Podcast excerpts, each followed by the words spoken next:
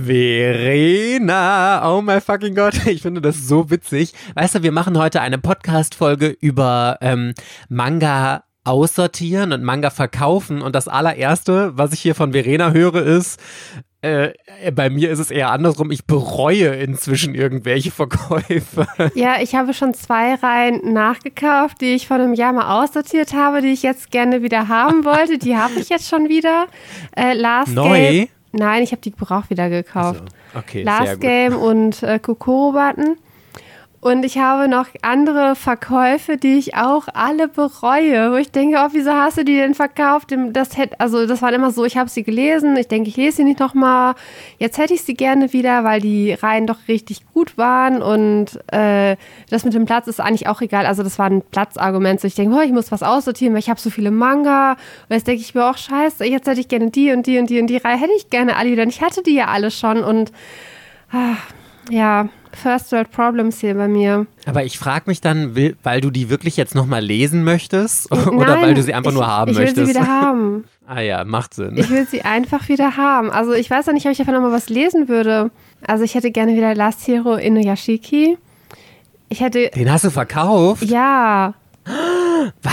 Warum das denn? weil ich das schockiert dumm mich bin, jetzt aber. weil ich der dümmste Ja, Mensch auf eindeutig. der Welt bin. Eindeutig, ja. Sogar dümmer als ich und das heißt absolut was. Last Hero Inuyashiki, also das ist ja wohl, also ich habe den noch nicht gelesen, aber ich glaube, das ist eine mega gute Reihe. Als ich die gelesen habe, dachte ich, das ist Death Note 2.0. Und äh, also es ist so ein bisschen, es hat viele Death Note-Vibes so ein bisschen. Und dann dachte ich halt, nee, dann lese ich lieber Death Note. Äh, dann hätte ich gerne Kodomo no Omocha halt wieder, wenn das so hieß. Weil irgendwie ist die Reihe doch cool, aber die ist halt in total schlechtem Zustand, weil das total die alten Carlsen-Bände sind. Und die sehen auch meistens auf Ebay und so total gammelig aus. Und dann dachte ich, ja, die Reihe ist eh nicht so dekorativ im Regal, aber inhaltlich ist sie halt schon schön. Also am besten wäre es eine Neuauflage zu dieser Reihe, dann wäre ich sehr glücklich. Dann hätte ich jetzt gerne wieder I Am a Hero, dem du davon vorgeschwärmt hast, dass diese Reihe so toll ist. Uh, das könnte Uh, schwierig die habe ich werden. auch nicht mehr.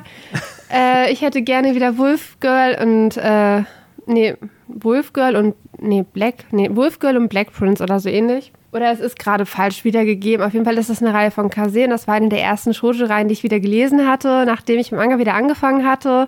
Das heißt, die hat bei mir einen nostalgischen Wert und die habe ich auch nicht mehr.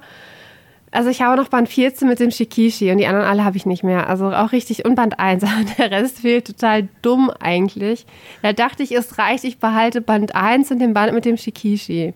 Frag mir nicht, was ich mir dabei gedacht habe. Halten wir fest, das kann auf jeden Fall eine sehr interessante Unhaul-Folge jetzt werden.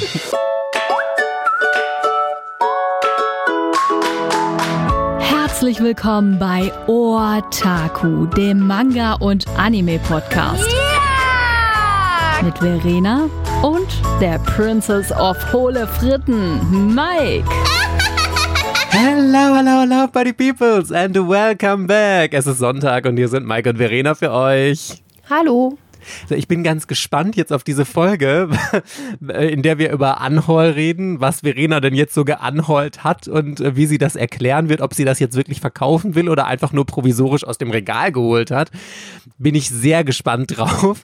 Also ich fand es aber auch super, super schwierig, weil ich habe natürlich 20 Millionen Serien, die ich jetzt so aussortiert habe, bei denen ich aber denke, ich habe sie noch nie gelesen und ich werde sie wahrscheinlich auch nie lesen, weil ich sie einfach mal in einer Eskapade bei Rebuy oder so bestellt habe. Und ich wollte ja jetzt heute über Serien reden, zu denen ich auch was sagen kann, die ich aus anderen Gründen, weil sie mir entweder nicht mehr oder doch nicht oder warum auch immer äh, nicht gefallen haben. Da komme ich dann später drauf, wenn wir ein bisschen mehr auf diese Serie eingehen. Äh, und ich bin super, super gespannt, was du da jetzt rausgesucht hast und würde sagen, ich äh, harre mal der Dinge, was, was du mir jetzt als erstes hier vorstellst. Okay, also ich nehme jetzt mal unter Anhol eine Serie, die ich nicht weitergekauft habe, wo ich immer noch nur Band 1 von besitze. Und Band 1 werde ich auch mal behalten, den habe ich mal von dir geschenkt bekommen. Tatsächlich, das ist schon, Oh. das ist schon zwei oder drei Jahre her. Da hattest du noch äh, Speciesness Manga-Content auf War das Instagram auch in einem Gewinnspiel? und auf YouTube. Nein, das war kein Gewinnspiel, sondern so. du hast dich irgendwie, du hast einfach Sachen verschenkt, irgendwie vor Weihnachten an ganz treue Abonnenten und Freunde und ich war irgendwie auch dabei So und hatte von ich. dir, ich hatte von dir eine Blu-ray gekriegt von Free, ein Film und ich meine das Land der Juwelen Band 1. Stimmt, da erinnere ich mich dran, dass ich das verschenkt habe. Da habe ich so Rezensionsexemplare und all sowas, was ich mal irgendwie bekommen habe, habe ich äh, unter Abonnenten und Abonnentinnen verschenkt. Ja, witzig. Mein Gott, Verena, was du alles von mir in den Arsch gesteckt bekommen hast. Oh Gott, das war. also, okay, das war jetzt. Okay, das war jetzt very strange, diese Aussage. Nicht. Wir okay, verstehen. also ich habe mir ganz schön eine Schleimspur hinterlassen, weswegen ich für Mike als Abonnent so beliebt war. ja, stimmt. Und dann habe ich äh, Rezensionsmanga geschenkt bekommen. Land der Juwelen. Und die Reihe, die war ja, die läuft bei Mangelkult. Es gibt auch mittlerweile elf Bände. Und ich habe dann, äh, ich war immer fest davon überzeugt, dass ich die Reihe richtig toll finden werde und dass ich die auf jeden Fall kaufen werde. Und als es dann soweit war und die Reihe halt kam und ich habe dann von Band 1 gelesen und der Funke ist halt nicht übergesprungen bei dieser Reihe. Also es ist auch scheiße. Also, grob, also die Reihe ist schon mal ein bisschen gewöhnungsbedürftig vom Zeichenstil. Also der ist sehr, sehr, sehr speziell, irgendwie sehr skizzenhaft, sehr Verena clean. sagt, wie es ist. Der ist einfach pottenhässlich, richtig scheppig und scheiße. Nein, nein, nein, nein. Das ist ja doch gar nicht das Problem. Ähm, auf jeden Fall geht es um irgendwelche Juwelen und diese Juwelen sind halt irgendwie geschlechtslos und es gibt dann irgendwie so komische Monde und von diesen Monden droht halt irgendwie, dass diese Juwelen ähm, getötet werden und zu Kristallen und Schmuck verarbeitet werden, aber diese Juwelen haben halt irgendwie so eine Art Seele und verhalten sich halt wie Menschen. Also die haben halt Arme, Beine, einen Kopf, die können sprechen. Aber irgendwie sind das halt trotzdem Juwelen und die haben auch die Struktur von Juwelen, also die können auch irgendwie zerbrechen und sowas. Und mich hat, ähm, ich fand den Lesefluss nicht gut, weil da in diesem Manga, das wird ja super hoch gelobt, dass der halt geschlechtsneutral ist, weil es kein Er und kein Sie gibt. Und die haben ja dafür extra dann eine neue Sprache erfunden, dass die halt geschlechtsneutrale Pronomen und sowas halt erfunden haben. In Xier ist das, glaube ich, gewesen. Aber diese Sprache gibt es. Also die basiert auf irgendeinem Wissenschaftler, der die erfunden hat oder so. Die wurde jetzt nicht extra für diesen Manga erfunden, muss man Ach so, sagen. okay, aber sie wurde halt dafür angewendet und ich kannte sie halt vorher nicht. Und ich bin halt mit der Sprache überhaupt nicht klargekommen. Mich hat dieses Xier immer verwirrt, dass ich dachte, das sei ein Name. Und das ist, da bin ich den ganzen Band nicht losgeworden. Dann ist dieser relativ cleane Zeichenstil, den fand ich halt auch irgendwie, mit dem bin ich auch nicht warm geworden. Irgendwie mit dieser Story bin ich halt auch nicht warm geworden. Also diese Phos Phosphorit oder wie auch immer sie halt heißt oder er, also ne, ich falsch, also S, Xier, wie Xier heißt, äh, ist halt irgendwie ein Edelstein, der aber irgendwie nicht zum Kämpfen gemacht ist, weil Xier zu zerbrechlich ist. Und Xier soll halt dann ähm, irgendwelche Literatur studieren, um irgendwie Wissen anzueignen, wie die halt, glaube ich, gegen dieses Mondvolk oder so bestehen können. Ich habe es immer absolut nicht verstanden. Aber ich habe so einen Respekt vor der Reihe, weil ich so dachte, dass ich sie mögen werde, dass ich immer noch im Hinterkopf habe, dass ich sie doch mal haben möchte. Und dann hatte ich irgendwann mal, ähm, Melina hatte irgendwann mal irgendwie Sachen verschenkt und sie hatte halt unter anderem diese Karten aus den Bänden. War nämlich, da habe ich halt gesagt, dass ich die gerne hätte. Für den Fall, dass ich mir die Reihe doch mal weiterkaufe, weil die ja diese Karten mit diesen Prinz nur in der ersten Auflage sind. Jetzt habe ich Band 1 von dir, habe schon die Prinz bis Band 7 oder Band 8 oder so und habe aber die Manga nicht, weil ich immer noch denke, ich müsste der Reihe nochmal eine Chance geben. Und das habe ich tatsächlich, das ist mein Problem bezüglich Anhol. Entweder habe ich die Reihe verkauft und bereue es oder ich denke, dass ich sie noch mögen werde und sie steht immer noch bei mir so in den Startlöchern und ich warte darauf, dass ich in der Stimmung bin, dass ich sie toll finden werde. Jetzt habe ich sie auch gerade wieder in der Hand. Äh, mit dem Zeichenstil denke ich zwar immer noch, der ist mir irgendwie, der ist immer noch sehr, sehr, sehr eigen. Aber ich habe schon andere Reihen gesehen, die ähnlich gezeichnet sind, also dann auf dem englischsprachigen Markt, die dann aber doch irgendwie gut waren. dann denke ich mir, boah, ist das eine schöne Aufmachung? dann denke ich mir, boah, das ist eine schöne Farbseite vorne. Und, ähm, ach, ich weiß nicht. Also, ein richtiger, also ich habe sie noch nicht weitergekauft, deswegen ist es halt kein Haul. Aber ich halte diesen Manga immer noch total in Ehren und denke immer noch so, irgendwann vielleicht gebraucht halt. Also, aber das solche Manga, die, die gibt es auch nicht gebraucht. Also, dass ich dann denke, oh, ich, bin, ich würde sie gerne haben, aber ich würde nicht so gerne Neupreis bezahlen. Ich kaufe mir dann 10 Bände für 50 Euro. Das klappt leider auch nicht. Und das klappt schon sehr lange nicht. Also, die verkauft auch keiner. Also, ich glaube. Ja, ich glaube, die hat auch einfach keiner, weil diese Serie wirklich, also genau die Probleme, die du gesagt hast, der Zeichenstil, tut mir leid, ich finde, da kann man auch nicht drüber streiten. Der ist einfach pottenhässlich, der ist total schraffiert und sieht einfach nach gar nichts aus ich fand die Story auch super verwirrend und total strange und ich glaube, dass dieses Xir und Xim, das ist halt total ungewohnt für uns und ich, mich, ich bin da auch super krass beim Lesen drüber gestolpert und ich, ich konnte mich da auch den kompletten Band über nicht dran gewöhnen. Aber also Manga Kalt hat mal ein Interview gegeben, das habe ich gelesen, die haben gesagt, man gewöhnt sich da schon irgendwie dran. Okay, würde ich jetzt noch akzeptieren, aber ähm, Nee, und ich glaube tatsächlich, dass das eine ganz, ganz schlecht laufende Serie ist. Ähm, und deswegen schlecht laufende Serien werden ja auch in der Regel nicht gebraucht verkauft, weil die wenigen, die sie haben und gut finden, die behalten sie auch und ansonsten wird sie auch nicht gebraucht verkauft. Und ich finde ganz ehrlich, das sind 10 Euro pro Band, ja, dieses typische Manga-Kalt-Format. Das ist, das ist so übertrieben teuer, das würde ich dafür nicht ausgeben. Und ich glaube, ich bin auch fest davon überzeugt, dass dir diese Serie nicht gefallen wird und dass du dir keinen Gefallen damit tust, diese Serie äh, weiter zu kaufen. Nee, ich müsste auf jeden Fall Band 1 nochmal lesen und dann ganz genau in mich gehen, ist das was für mich, ist es nichts oder ich habe halt abends auch so Sachen, dass ich halt Sachen kaufe, die mir höchstwahrscheinlich nicht gefallen, weil ich gerade den Verlag so toll finde und weil ich gerade irgendwie in der Stimmung bin, mir von diesem Verlag eine Reihe zu kaufen. Das macht überhaupt keinen Sinn. Und Land der Juwelen ist ein ganz heißer Kandidat bei Manga Kult bei mir, neben Quinn Sasa, wo ich auch immer noch kurz davor bin, Highscore Girl und äh, Laidback Camp. Die sind auch so. Da habe ich, das ist fast die gleiche Geschichte. Bei Quin, nee, Quinsasa habe ich ja gar nicht gekauft, aber Laidback Camp und High School Girl habe ich auch Band 1. Und ich kann mich aber mal jeden Monat nicht überwinden, die Reihe weiterzukaufen, aber ich will sie auch nicht gedanklich schon als abgebrochen für mich wegschließen halt, so, ne? Schwierig. Was ist denn deine erste Reihe, die du als On-Haul bezeichnen würdest? So, pass auf. Also, ich bin so dran gegangen. Ich habe mir unterschiedliche Möglichkeiten rausgesucht, Serien auszusortieren, unterschiedliche Gründe. Und ich hatte letztens auf Patreon, habe ich, äh, oder ich habe ja meine komplette Manga-Sammlung inzwischen vorgestellt. Ich glaube, es sind acht Videos oder so, die ewig lang alle gehen. Also, falls ihr meine komplette Manga-Sammlung sehen wollt, jetzt sind alle Videos dazu auf Patreon online, patreon.com slash ortaku.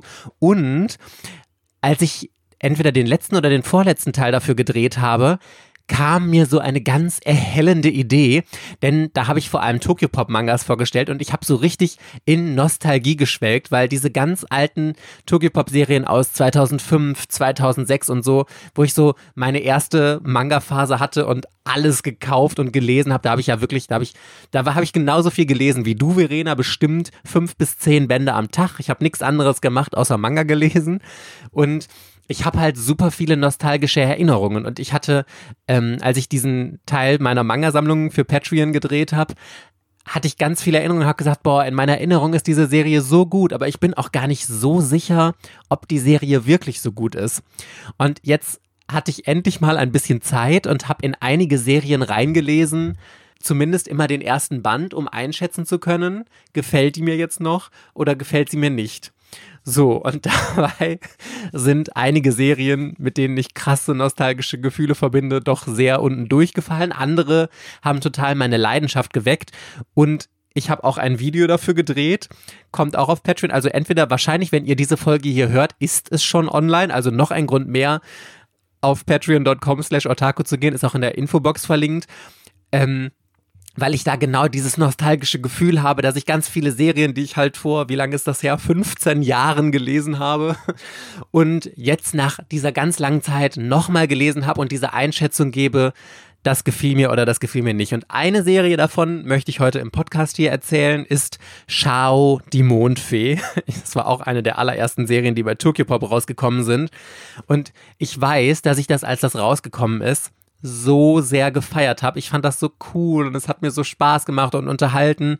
Obwohl ich sagen muss, als ich mit Manga angefangen habe, fand ich fast alles gut. Also ich kann mich kaum erinnern, dass ich irgendwelche Serien so richtig, richtig scheiße fand, außer wenn es Serien waren, die sich an ein älteres Publikum, also so typische Seinen-Serien, die ich nicht verstanden habe. Sonst habe ich irgendwie gefühlt alles gefeiert.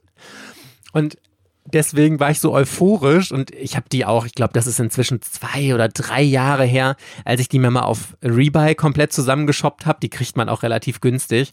Und jetzt habe ich halt den ersten Band gelesen und Verena, es ist die absolute Vollkatastrophe. So unfassbar schlecht dass ich sage ja immer, Diaz ist ein peinlicher äh, Chobits-Abklatsch. Ich habe übrigens Diaz, habe ich auch in diesem Video besprochen, weil Diaz habe ich jetzt auch wieder angelesen.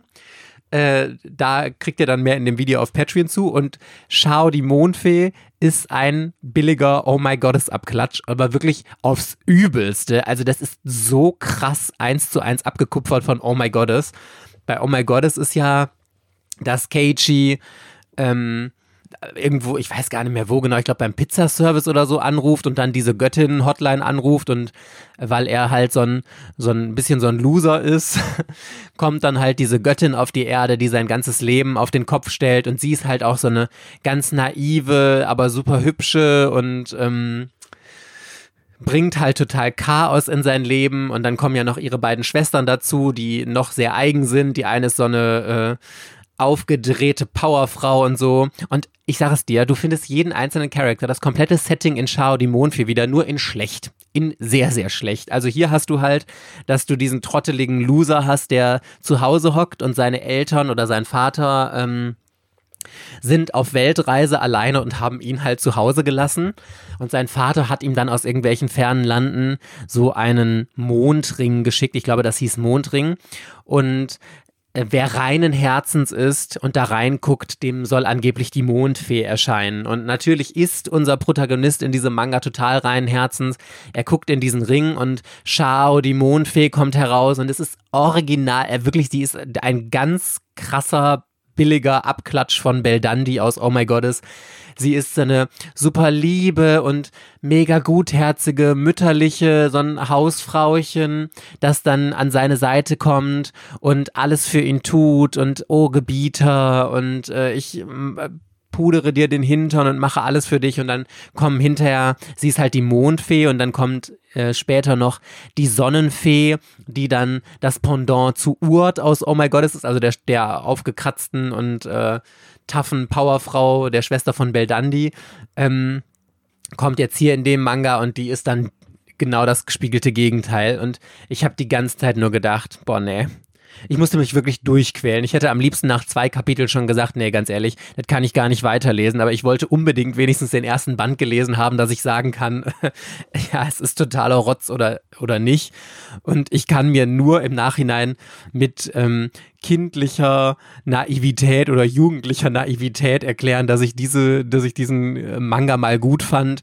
Die Zeichnungen ja, sind ganz nett. Kann man, würde ich jetzt mal einfach mittelmäßig sagen. Aber der Humor, Verena, das ist eine absolute Vollkatastrophe. Ich habe die ganze Zeit nur gedacht, also vielleicht findet man das als, als Kind oder in der Jugend irgendwie noch ganz witzig, aber ich, also ich fand es ganz, ganz furchtbar. Und ich kann jetzt mit gutem Gewissen sagen, dieser Manga hat jetzt drei Jahre hier gestanden und ich habe nostalgische Erinnerungen damit gefühlt und selbst jetzt, ich habe den ersten Band hier gerade in der Hand und schaue mir das Cover an, habe ich nostalgische Gefühle bei diesem Manga, aber der fliegt raus. Es macht keinen Sinn, der war einfach grottenschlecht und deswegen werde ich diese Serie jetzt aussortieren. Ist das so eine Art Humor, wo du dir denkst, boah, das ist so voll der Fremdschirmhumor? Was stimmte mit mir vor 15 Jahren nicht, dass ich das damals lustig fand? Oder ist es jetzt für die, praktisch für jemanden, der 15 ist, immer noch lustig? Oder ist es halt altbackener Humor, der jetzt irgendwie, keine Ahnung, der jetzt nicht mehr funktioniert?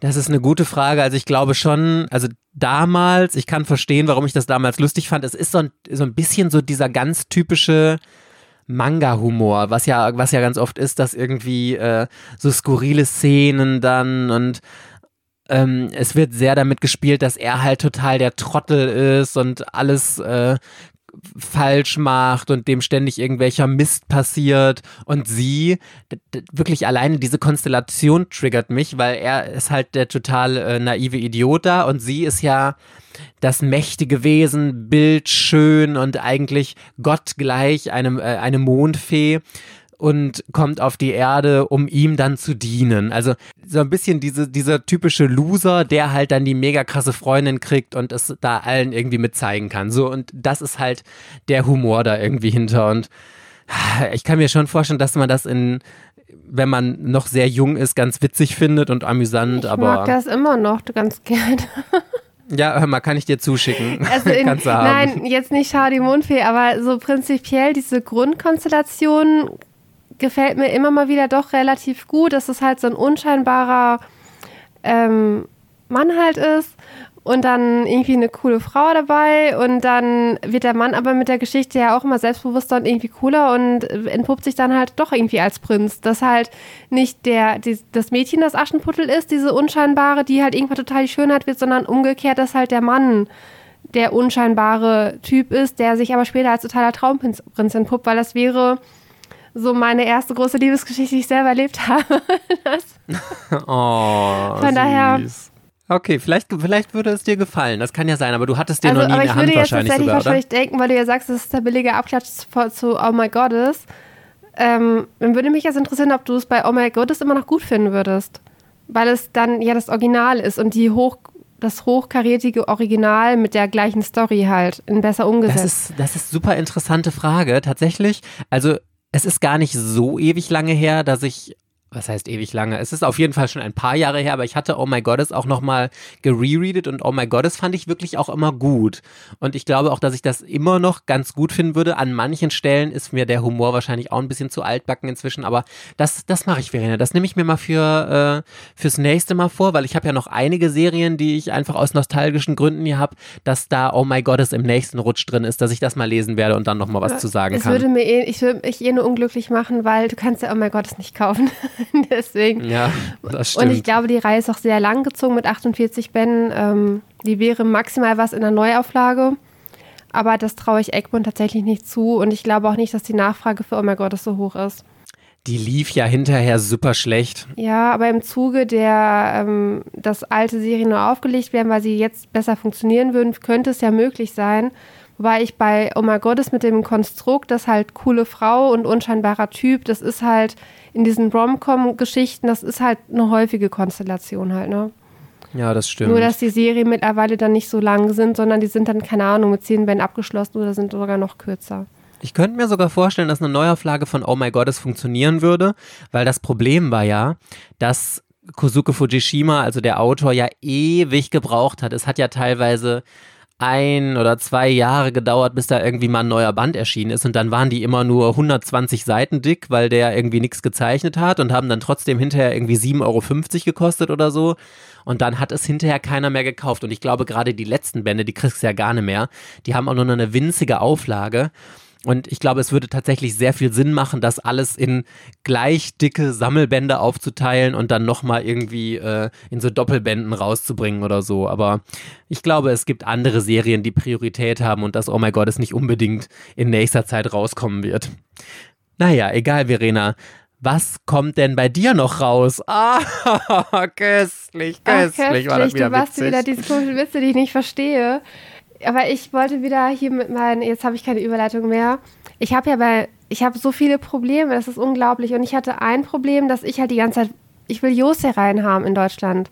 Und dann habe ich halt gedacht, nach unserem wunderbaren äh, Interview mit Jo Cups, ja, Ultraverse hat doch Jose rein. Die haben doch äh, Game Lust ohne Liebe, Romans 16 Plus, die haben Sister and Vampire, Romans 16 Plus, die haben Nur du darfst mich fesseln, Romans 16 Plus, die haben 30, ein Traum von Liebe, Romans 16 Plus und was macht äh, Verena? Kauft sich alles. Und damit sich diese Investition von, keine Ahnung, 200 Euro für diese Reihen gelohnt hat, muss ich jetzt unbedingt im Podcast davon erzählen.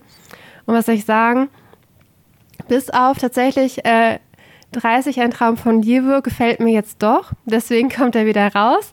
Da habe ich gestern Abend noch Band 4 von gelesen, also die Hälfte, aber ich war super müde, aber ich, also ich musste mich dann doch zu beschlafen entscheiden. Den fand ich jetzt doch wieder ganz gut, aber der ist absolut nichts gegen Tramps Like Us. Also wenn man die Wahl hat, Tramps Like Us ist eine 1 und 30 ein Traum von Liebe ist eine billige Schnellzusammenfassung von Tramps Like Us. Äh, plus Zusatz, weil Tramp, also 30 ein Traum von Liebe, die heiraten irgendwie, Achtung, Spoiler, die heiraten relativ schnell.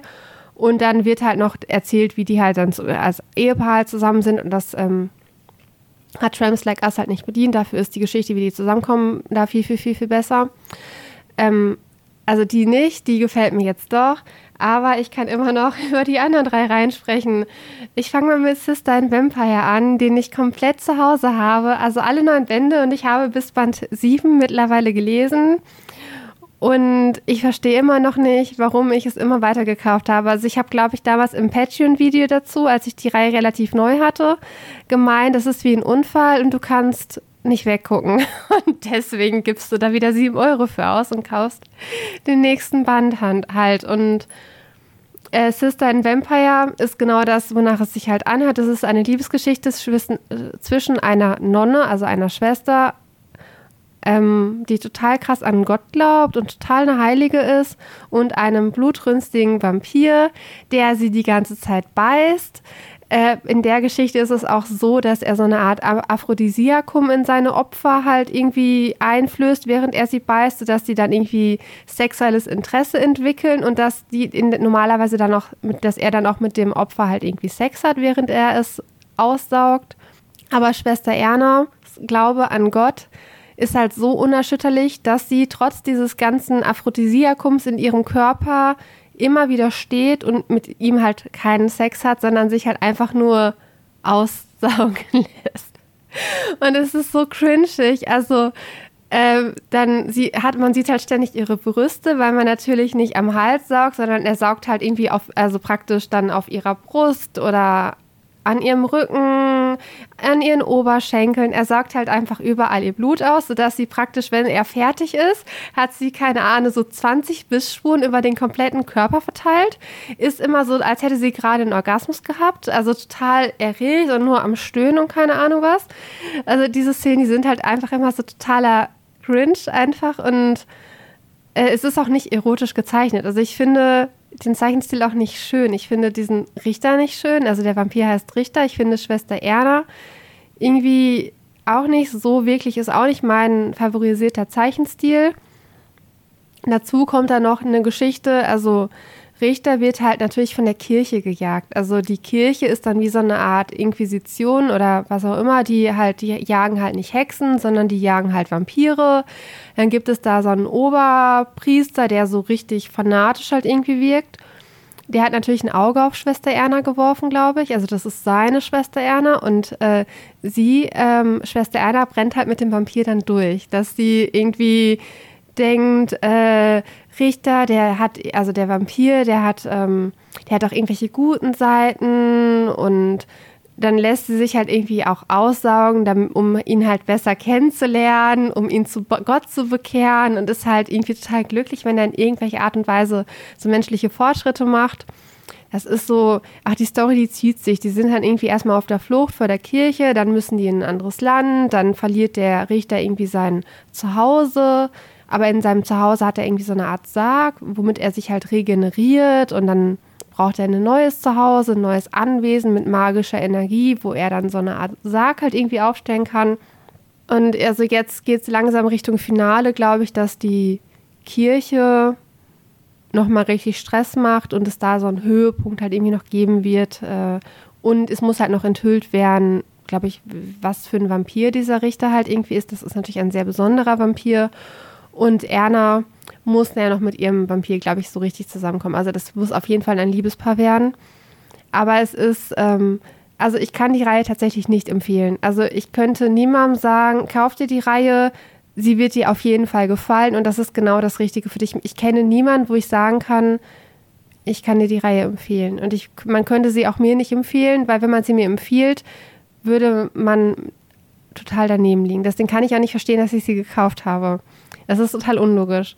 Aber weil ich sie gekauft habe und ich verbinde damit momentan unser Ultraverse-Interview, kann ich sie auch nicht verkaufen. Tatsächlich. Aber ich bemühe mich, dass ich, dass ich äh, Sister and Vampire Hypnose, die Zusatzgeschichte mit einem anderen Vampir-Schwesternpärchen, nicht kaufe die zwei Bände.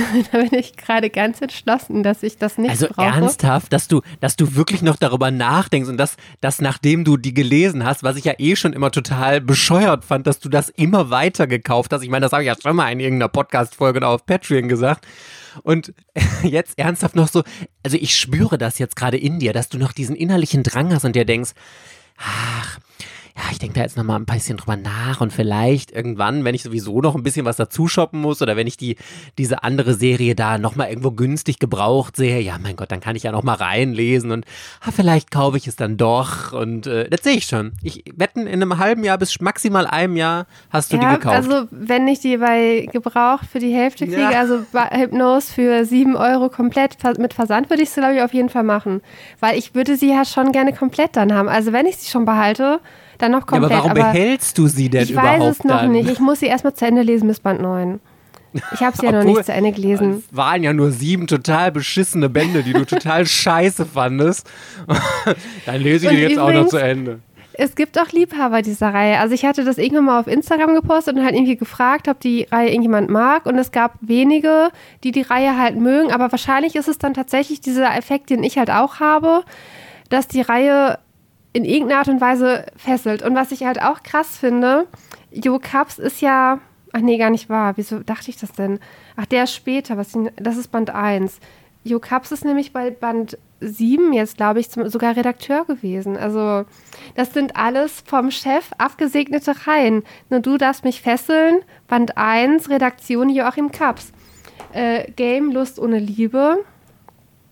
Ach nee, das ist Katrin aus, aber ich meine, das wechselte auch irgendwann. Also ja, weil Katrin Aust ja, glaube ich, gegangen ist, ne? Und er, ich glaube, er, also der Jo, musste ja dann alle Reihen von ihr übernehmen. Wahrscheinlich ach hat so. die sich gedacht, ach du Scheiße, ich bin ja bei Ultraverse und ich muss so einen Ramsch wie Sister and Vampire, wenn ich da noch einen Band von, äh, von Lettern und redaktionieren muss, dann muss ich leider von der Brücke springen. Also um Gottes Willen, ich muss hier meinen Job schmeißen und gehen. So wird es wahrscheinlich gelaufen sein. Und jetzt muss es Jo Cup selbst machen. Genauso wie alle deutschen Serien von Zeichnern und Zeichnerinnen zu betreuen. Alle äh, Yosei-Titel. Das, wird bald eine One-Man-Show. Alles außer Solo-Leveling betreut dann Joachim Kapp selbst. Okay, Verena, also pass auf, ich erzähle dir jetzt, was ich hier noch aussortiert habe. Das, das ist was, das mir tatsächlich äh, schwer gefallen ist. Und jetzt kannst du mich nämlich genauso shamen, wie ich dich gerade geschämt habe. Shaman King. Nein, war ein Scherz. Ich fand den Witz. Aber komm mal, war ein bisschen witzig, oder? So ein bisschen ich witzig so war zwei es. Sekunden zu schalten. ja. ja, und dann musste ich erst verstehen, dass es ein Witz ist. Also. ich kann es mir bildlich vorstellen, wie es gerattert hat. Nee, aber es geht um andere Serien. Und zwar ähm, die einzigen Zeichner, von denen ich eine perfekte Sammlung habe, dass ich jede Serie habe, die in Deutschland davon erschienen ist, außer eine, aber die wollte der Michi mir noch schenken. Wenn wir uns das nächste Mal treffen, bringt er mir sie dann mit. Liebe Grüße an der Stelle. Es ist nicht eilig, Michi, du brauchst es mir nicht zuschicken. Ist von Clamp. Aber das Problem an der Sache ist, Clamp hat leider nicht nur Highlights, so wie Chobits, Tsubasa Reservoir Chronicle, XXX Holic und sowas, was ja absolut überragend großartige Serien sind, oder Cardcaptor Sakura und sowas sind ja alles tolle Serien. Ähm, die haben auch richtigen Ramsch. Man muss es leider mal so benennen. Auch da nostalgische Erinnerungen hatte ich es ein bisschen anders in Erinnerung, aber ich habe das jetzt nochmal angelesen und ich habe es leider alles für Ramsch empfunden. Um es mal beim Namen zu nennen, einmal Angelic Layer. Fand ich total, habe ich mit Michi in Buddy Read, wir haben auch alle fünf Bände durchgelesen und äh, durchgezogen. Super langweilige Story passiert nichts großartig. Von Anfang an ist eigentlich alles klar und man kann sich die ganze Handlung denken und super, super lame. Dann 20 Masken, äh, passend dazu Clem School Detectives. Ja, das kann man jetzt lesen. Ist jetzt kein Highlight, aber also beim nochmaligen Lesen habe ich die ganze Zeit nur gedacht, ey, what the fuck? Nee, hm, nicht so geil. Und dann hier noch Lawful Drug auch wirklich, ja, das ist noch von denen, die ich jetzt genannt habe, mit die interessanteste Serie, ist halt das Problem, dass es abgebrochen wurde nach drei Bänden und nie weitergezeichnet wurde. Ist so ein bisschen, geht so ein bisschen in die XXX-Holic-Richtung, dass halt immer, ähm, es gibt diesen Drugstore und zwei äh, Angestellte da, werden immer auf äh, zu irgendwelchen Leuten geschickt, wo irgendwas Mysteriöses passiert ist, um das irgendwie zu klären. Also das fand ich noch mit am besten. Aber die ganzen anderen Serien, die sind einfach nicht gut. Und ich habe ich hab die immer behalten, weil ich sie aus dem Gedächtnis her eigentlich noch ganz nett fand und weil ich mir immer gedacht habe, ich habe halt eine perfekte Klemp-Sammlung. Ich habe alles, was Klemp jemals in Deutschland rausgebracht hat, habe ich hier zu Hause stehen und es war mir immer super wichtig, dass ich das habe und dass ich da nichts von verkaufen konnte. Ähm, Uh, äh, genauso wie, äh, uh, nee, fällt mir auf, ich habe ich hab doch keine perfekte. Cause I Love You fehlte mir auch noch, aber den, der ist so unfassbar schlecht, den, den würde ich mir freiwillig gar nicht mehr kaufen. Naja, egal. Jedenfalls habe ich mir jetzt gedacht, nee, ganz ehrlich, Scheiß auf Clamp, ob das jetzt von Clamp gezeichnet ist oder sonst was. Man muss alle Serien einzeln bewerten und diese Serien finde ich einfach richtigen Rotz. Nee. Und dann macht es auch keinen Sinn, die im Regal stehen zu haben und deswegen fliegen die jetzt raus bei mir und werden verkauft, ähm, verschenkt oder sonst was. Aber ich will die nicht mehr im Regal haben. Das ist total vernünftig, weil also ich kenne das, diesen Zwang, wenn man anfängt von einer Mangaka oder von Mangaka ähm, Trio, Quartett, äh, dass man schon fast alles hat, dann will man irgendwie alles haben halt. Ne? Auch wenn man weiß, okay, die und die Reihe ist nicht so gut, aber auf die fünf Bände kommt es jetzt auch nicht mehr an. Und ich hatte mal bei Rumiko Takahashi, glaube ich, alles, obwohl ich gar nicht alles mochte. Und ich habe mich dann auch von ein paar Sachen getrennt, weil es halt einfach äh, auch zu viel Platz halt wegnimmt. Und ja, oder wenn man Serien kauft, die total scheiße sind und einfach dann noch die Nachfolgeserie kauft oder die Bände weiterkauft von Yosei-Titeln oder so, ne? Ja, ah, okay. mir ist es auch schwer gefallen, bei Arina Tanomura die Sachen wieder kaputt zu machen, weil oh, ich habe ja, ja, das verstehe ich. Ähm, Fullmond Wasakashite und Kamikaze Keto-chan, die habe ich ja beide aussortiert. Und da dachte ich, ja, wenn ich die jetzt aussortiere, dann habe ich das nicht mehr komplett. Und ich hatte ja vorher von Arina Tanomura fast alles und hätte mir noch irgendwie dieses Kaguya kaufen müssen und noch so einen anderen Einzelnen, dann hätte ich halt alles gehabt. Du hast Aber Jan aussortiert? Die ja, einzig ewig. richtig gute Serie von Arina Tanemura hast Nein, du aussortiert? hast du das mal gelesen mit dieser Jungfräulichkeit? Ja, natürlich. Fünfmal habe ich das gelesen. Also wurde die das habe ich in einem anderen Podcast gehört nochmal. Das hatte ich schon wieder komplett verdrängt, was ich an dieser Serie so scheiße fand. Das ist ja die Reinkarnation von Jeanne d'Arc oder sowas in die Richtung. Und die ist ja eine heilige Jungfrau. Und ist da nicht dieser Typ, der auf sie scharf ist und sie vergewaltigt und dann ist das einfach so wieder vorbei und dann macht sie ganz normal weiter oder so? Hör mal, hast du mir nicht gerade noch erzählt, dass du von der heiligen Nonne, die da immer vom Vampir ausgesaugt wird und so die Bände zwar grottenscheiße findest und trotzdem behältst und Kamikaze Kaito Jan sortierst du aus? Ich habe zu Kamikaze Kaito Jan keine nostalgische Bindung. Ja, aber zu Sister and Vampire? Auch, ja, das Interview so. zu Yokaps, das war so großartig, so. das Interview, dass ich zu äh, Ultraverse momentan diese Bindung habe. Und aber von den Reihen momentan ist bei mir ist noch keine Cheats für die Liebe, ist auf so einer Vielleicht-Liste, wo ich denke, das könnte vielleicht doch vielleicht äh, gut sein. Ich habe auch schon mal eins wieder zu Hause. Hatte ich auch mal verkauft und dann wieder gekauft. Also äh, keine Cheats für die Liebe ist auch ein Anhol und dann nochmal Hol jetzt tatsächlich bei mir. Aber 30 ein Traum von Liebe werde ich auf jeden Fall behalten. Und die anderen drei genannten, die stehen gerade so auf der Abschlussliste. Und wenn mein Regal wieder voll ist und ich äh, überlege, wie ich die anderen Reihen da unterbringen könnte, dann werden die wohl wahrscheinlich fliegen. Sobald wir die in zweite Reihe landen und dann im Weg stehen und ich denke, ich mich darüber ärgere, dass sie halt, äh, keine Ahnung, es sind ja irgendwie bald 20 Manga, diese Yosei-Titel, die mir nicht gefallen. Das ist halt eine komplette andere gute Reihe, die dann stattdessen dahin könnte. Ja, absolut. So, welche Reihen von Arina Tanemura hast du jetzt aussortiert, hast du gesagt? Fullmoon Wasakashito und Kamikaze Keito Also die, die anderen behältst du aber. Ich habe ja noch nicht alles gelesen. Ich habe ähm, okay. My Magic Fridays gelesen, das behalte ich. Und da, das werden andere nicht verstehen, weil tatsächlich My Magic Fridays ist mit einer der Reihen, die am wenigsten gut angekommen ist. Also ich habe das Gefühl, dass My Magic Fridays sogar noch weniger gut ankommt als Shinji Do Cross. Und das ist ja dein Paradebeispiel für eine Scheißreihe von Arina Tanomura, die ich aber nicht ich gelesen habe. Ich habe danach aber nichts mehr gelesen. Also von daher, ich kenne My Magic Fridays nicht. Ich mag die Reihe. Ich fand die irgendwie damals total süß und es ist eine Geschichte, wo sich ein Schüler, ich glaube, der ist in der sechsten Klasse, in eine aus der Mittelschule verliebt, die ist dann irgendwie in der neunten oder zehnten Klasse. Ja, ich fand die, ich mochte die Reihe. Ich fand die, mich hat die sehr gut unterhalten. Ich hatte auch da die war nicht so abgedreht. Also Fulmon Sagashite ist halt so komplett durcheinander gewesen. Also ich bin da überhaupt nicht mitgekommen und dann bauen die da auch mal so krasse Sachen ein. Und bei Kamikaze Kaido-chan war das halt auch so ein bisschen, dass die da auf einmal so ganz krasse Geschichten halt eingebaut haben und dann war wieder alles happy. Und bei Jan hat mich da dieses Jan, die ewige Jungfrau, aufgeregt. Diese Reinkarnation. Irgendwie hat das alles überhaupt keinen Sinn gemacht. Und ab da fand ich es halt doof. Gut, ist ja natürlich jetzt deine Meinung, aber äh, also ich finde, Jan ist absolut großartig und äh, ich finde das ganz toll und ich habe das ja auch vor einiger Zeit erst wieder gelesen und da kann ich sagen, das beruht bei mir nicht nur auf nostalgischen Gefühlen. Ich finde die Reihe wirklich gut. Und im Vergleich, ich habe ja auch Full Moon, wo Sagashite gerereadet. Hatte ich ja, glaube ich, mal im Podcast erzählt. Ich glaube aber die ersten drei Bände oder so nur. Und da stimme ich dir total zu. Die Serie ist äh, total dämlich geschrieben. Ich fand, das hat alles keinen Sinn gemacht und ich kam, habe auch gar nicht den Erzählstil verstanden und so. Das ist ja das allgemeine Problem, was ich bei Arina Tanemura immer kritisiere. Ich finde die Zeichnungen den absoluten Oberhammer. Das gehört mit zum Besten, was es überhaupt gibt und ich finde, jedes Bild davon ist Eye-Porn ohnegleichen, dass ich immer nur denke, geil, geil, geil aber die kann keine guten Stories erzählen, einfach außer Kamikaze Kaito-Jan. Das war gut. Und aber ich muss der Fairness halber sagen, äh, Shinshido Macross war die letzte Serie von ihr, die ich gekauft habe und gelesen habe. Und dann habe ich mir einfach eingestanden, sorry, es gefällt mir einfach nicht und ich habe danach nichts mehr gelesen, außer die einzige, die mich jetzt tatsächlich noch interessieren würde, weil du so davon geschwärmt hast, ist 31 I Dream. Da könnte ich mir vorstellen, dass mir die eventuell gefallen würde. Ich bin nicht 100% also, sicher. Ich halte das für nicht so wahrscheinlich tatsächlich. Ah, okay.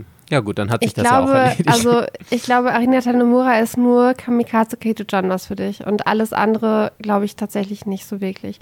Vielleicht, wenn ich mal ähm, Prinzessin Sakura lese, vielleicht ist das noch was für dich. Aber Saturday Night Dream glaube ich auch nicht. Aber ich muss irgendwann mal dieses Shinji no Cross lesen. Ich habe das Gefühl, dass ich es auch mögen werde. Ach, jetzt bin ich wieder ein bisschen traurig, dass ich, äh, dass mir Jan nicht gefällt. Das denke ich auch. Eigentlich müsste ich das nochmal für 20 Euro re ähm, kaufen oder dann nochmal rereaden ja, und dann musst du auch. es verstehen halt und dann in einem anderen Mut halt lesen. Ab und zu ist halt der Mut halt wirklich entscheidend, ne? In welcher ja. Stimmung du es liest und du musst dich halt drauf freuen. Und dann kann man Sachen gut finden, äh, von denen man gar nicht erwartet hat, dass man sie gut findet. Wir könnten da mal vielleicht, äh, also wir, wir machen gefühlt nur noch Buddy Reads für beide, wir zwei, aber so, wenn ich von meiner Wanderung irgendwann dann mal zurückkomme, also wenn ich von meiner Wanderung zurückkomme, dann können wir irgendwann auch mal Kamikaze Kaito Jan im Buddy Read machen irgendwann. Aber du musst es ja eh erst organisieren. Wir peilen das mal für Ende des Jahres an. Mal gucken, wenn wir uns noch dran erinnern. So, aber jetzt erzähle ich dir erstmal, was ich hier noch für eine Serie aussortiert habe. Ich habe noch einige, aber auf die hier würde ich gerne nochmal eingehen, weil ich die aus einem anderen Grund aussortiert habe. Ich versuche das immer so ein bisschen zu kategorisieren. Und die habe ich aussortiert, weil ich sie weil ich sie scheiße fand. Wer hätte das gedacht? Nee, aber das ist eine Serie, ich wollte die lieben. Kennst du das, wenn du dir eine Serie kaufst und du hast so ein gutes Bauchgefühl dabei und Sister and Vampire. Ja, ja, das hat so gefallen. Genau, genau, so ist es. Nur ich ziehe konsequent durch und verkaufe dann jetzt. So, und ich habe das ja bei äh, meine große Kategorie, außer Mystery ist ja mein Lieblingsgenre. Und so, was ich super gerne lese, sind, äh, lese, sind ja immer diese Game-Mangas, also in, in denen gespielt wird. Und deswegen war ich mir wirklich zu 120 Prozent sicher, dass mir Darwins Game super gut gefallen würde. Und die Reihe war ja jetzt auch noch eine Zeit gar nicht mal so einfach zu bekommen, weil einige Bände vergriffen waren bei Egmont und so. Aber dadurch, dass es jetzt den Anime gibt, sind die, soweit ich weiß, ja alle nachgedruckt worden und jetzt auch wieder erhältlich. Und ich habe auch, glaube ich, ich muss mal gerade hier in mein Regal gucken. Ich nehme diese Podcast-Folge übrigens seit langem mal in meinem Manga-Zimmer wieder auf. Oh my fucking Gott, und nicht im Wohnzimmer, weil ich mir dachte, irgendwie fühlt es sich richtig an, hier in meiner Sammlung zu sitzen. So, also ich habe bis Band 14 von Darwins Game. Ähm, und ich habe die ersten drei Bände, glaube ich, gelesen. Und es war eine absolute Qual. Ich fand es grottenschlecht. Ich fand die Handlung total dämlich. Das, was ich an Spielemangas immer liebe, ist ja gerade diese Komplexität hinter Spielen, dass das so ähm, diese typischen Brainfuck-Momente gibt, dass sich die ganze Zeit, also erstmal, dass das Spiel erklärt wird, dass es überhaupt irgendwelche Spiele gibt, die äh, bei dem zwei oder mehrere Spieler gegeneinander antreten, die super durchdacht sind. Ähm, ganz komplex und dass es dann am Ende immer so eine überraschende Wendung noch gibt, dass alles ganz anders war oder dass dann mit einem Twist das ganze Spiel rumgerissen wird und so, das liebe ich einfach abgöttisch. Und all das, was ich an Spielemangas liebe, ist bei Darwins Game nicht, weil es ist einfach irgendwie so ein, ja, fast schon eher so ein Battle Royale, würde ich jetzt sagen, dass es da einfach auf Mord und Totschlag rausgeht. Also, ähm, hier geht es darum, ich muss das jetzt auch nochmal ähm, so am Klappentext so ein bisschen zusammenfassen, weil ich mich nicht mehr ganz genau an alles erinnern kann. Auf jeden Fall lädt sich dieser Protagonist die App runter, die Darwins Game heißt, und er wird dann in dieses, ja nicht in das Spiel hineingezogen, sondern er ist dann Teil davon und muss gegen andere Spieler antreten und die müssen sich gegenseitig halt umbringen. Und ähm, ich habe es so verstanden, dass wer äh, zuletzt über, äh, überlebt, der gewinnt das Spiel, aber da bin ich jetzt ehrlich gesagt nicht so sicher. Auf jeden Fall müssen die Battle Royale mäßig gegeneinander antreten und das war so billig. Die Charaktere in dieser Geschichte haben überhaupt keine für mich bis jetzt, was ich gelesen habe, keine nachvollziehbaren Handlungen bekommen. Wie gesagt, ich habe bis Band 3, glaube ich, gelesen. Ähm, war alles total schlecht geschrieben, relativ viel Fanservice auch da drin. Das war einfach nur auf Action und Geballer ausgelegt und so und alles, wenn ich das Wort Game, wirklich, wenn ich in einem Manga das Wort Game lese, dann bin ich sofort getriggert und denke mir, oh, ich muss es haben, ich muss es haben. Und hier war einfach nur die komplette Enttäuschung für mich. Und dann sind auch noch die Cover, die Designs sind so geil gemacht, das sieht so stylisch alles aus und alles an diesem Manga spricht mich an und sagt, Mike, du wirst es lieben lieben. Es ist so genial, auch mit dem Klappentext, mit dieser App, die runtergeladen wird und dass er dann Teil des Spiels wird und so. Das, das klingt so gut und es war einfach alles richtig, richtig schlecht. Wie gesagt, die Charaktere schlecht ausgearbeitet, billiges Battle Royale, das total wenig äh, sich auf die Handlung oder auf eine spannende Handlung konzentriert hat, sondern immer nur Action, Geballer und dass da irgendwie äh, Drama passiert ist oder so und nee, es war eine riesige Enttäuschung und ich habe es jetzt ewig und drei Tage im Regal stehen und ich habe mich jetzt final dazu entschlossen, nein, das macht keinen Sinn, ich lese das eh nicht mehr, das fliegt jetzt raus. Ich sammle die Reihe noch. Hast du da auch mal reingelesen oder? Äh? Ja, ich meine bis Band 5 oder so habe ich gelesen. Und was sagst du dazu? Es war auf jeden Fall so, dass ich, ich habe ein paar Mal drüber nachgedacht, ob ich sie nicht verkaufen sollte, vor allem als sie relativ vergriffen war und man sie hätte für Neupreis verkaufen können. Da war das schon sehr attraktiv, die halt abzugeben. Ähm, schlussendlich habe ich mir jetzt im Juni den aktuellsten Band gekauft. Also ich habe sie natürlich Das heißt ja bei dir nichts.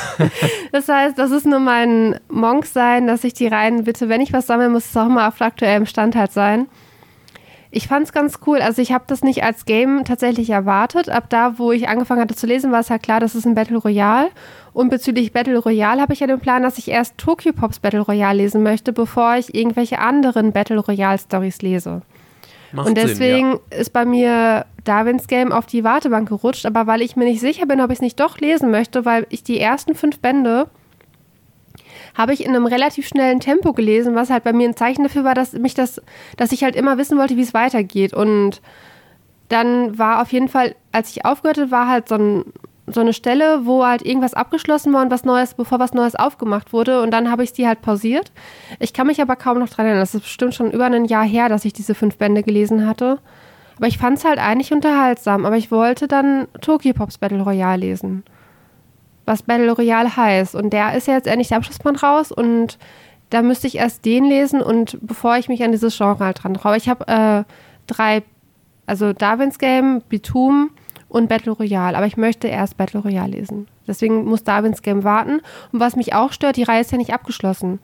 Und äh, wenn ich die Reihe jetzt wieder lese, dann wird sich halt wieder wahrscheinlich, hoffentlich, so ein krasser Spannungsbogen aufbauen. Und dann bin ich ja irgendwann an dem Punkt, dass es halt nicht weitergeht. Und dann ist dieser Spannungsbogen aber kaputt, wenn dann halt irgendwann die Folgebände kommen und der Abschlussband. Das heißt, ich möchte die Reihe lieber am Stück lesen und sammle sie auch ähm, dahingehend. Ja, das macht wahrscheinlich auch Sinn.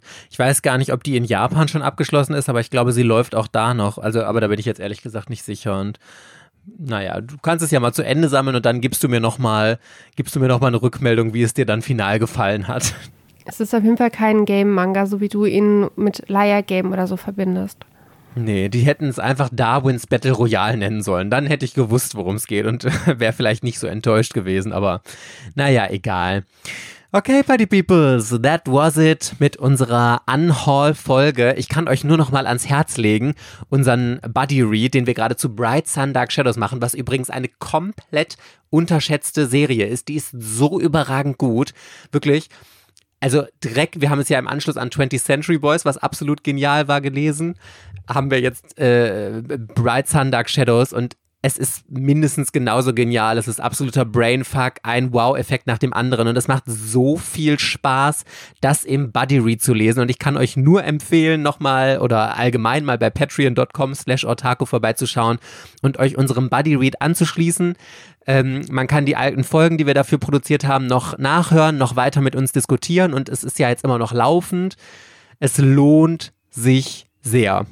Und wo wir gerade über Patreon reden, wollen wir nochmal unseren Superfans, diesmal, ich versuche jetzt mal die Reihenfolge zu ändern, Tine, Terbi und Tom. Ich glaube, die Reihenfolge habe ich noch nie gesagt. Vielen, vielen Dank für eure Unterstützung und auch allen anderen, die schon auf Patreon sind. Denn neben den Inhalten, die ihr dadurch exklusiv auf Patreon nur bekommt, unterstützt ihr auch diesen Podcast sehr, denn ohne Patreon gäbe es Otaku wahrscheinlich nicht mehr und ihr sorgt dafür, dass wir unabhängig sind, immer unsere ehrliche Meinung zu Mangas sagen können, äh, keine Kooperation mit Verlagen haben müssen und allgemein ihr sagt, auch digitale Arbeit ist etwas wert und die Arbeit, die wir hier rein investieren, ist euch etwas wert. Deswegen vielen, vielen Dank an alle Patreons, die uns schon unterstützen und alle, die noch neu dazukommen. Ja, und dann hoffe ich, dass wir uns nächste Woche Sonntag in der nächsten Folge oder auf Patreon wiederhören. Bis dann, ihr Lieben. Tschüss. Ciao.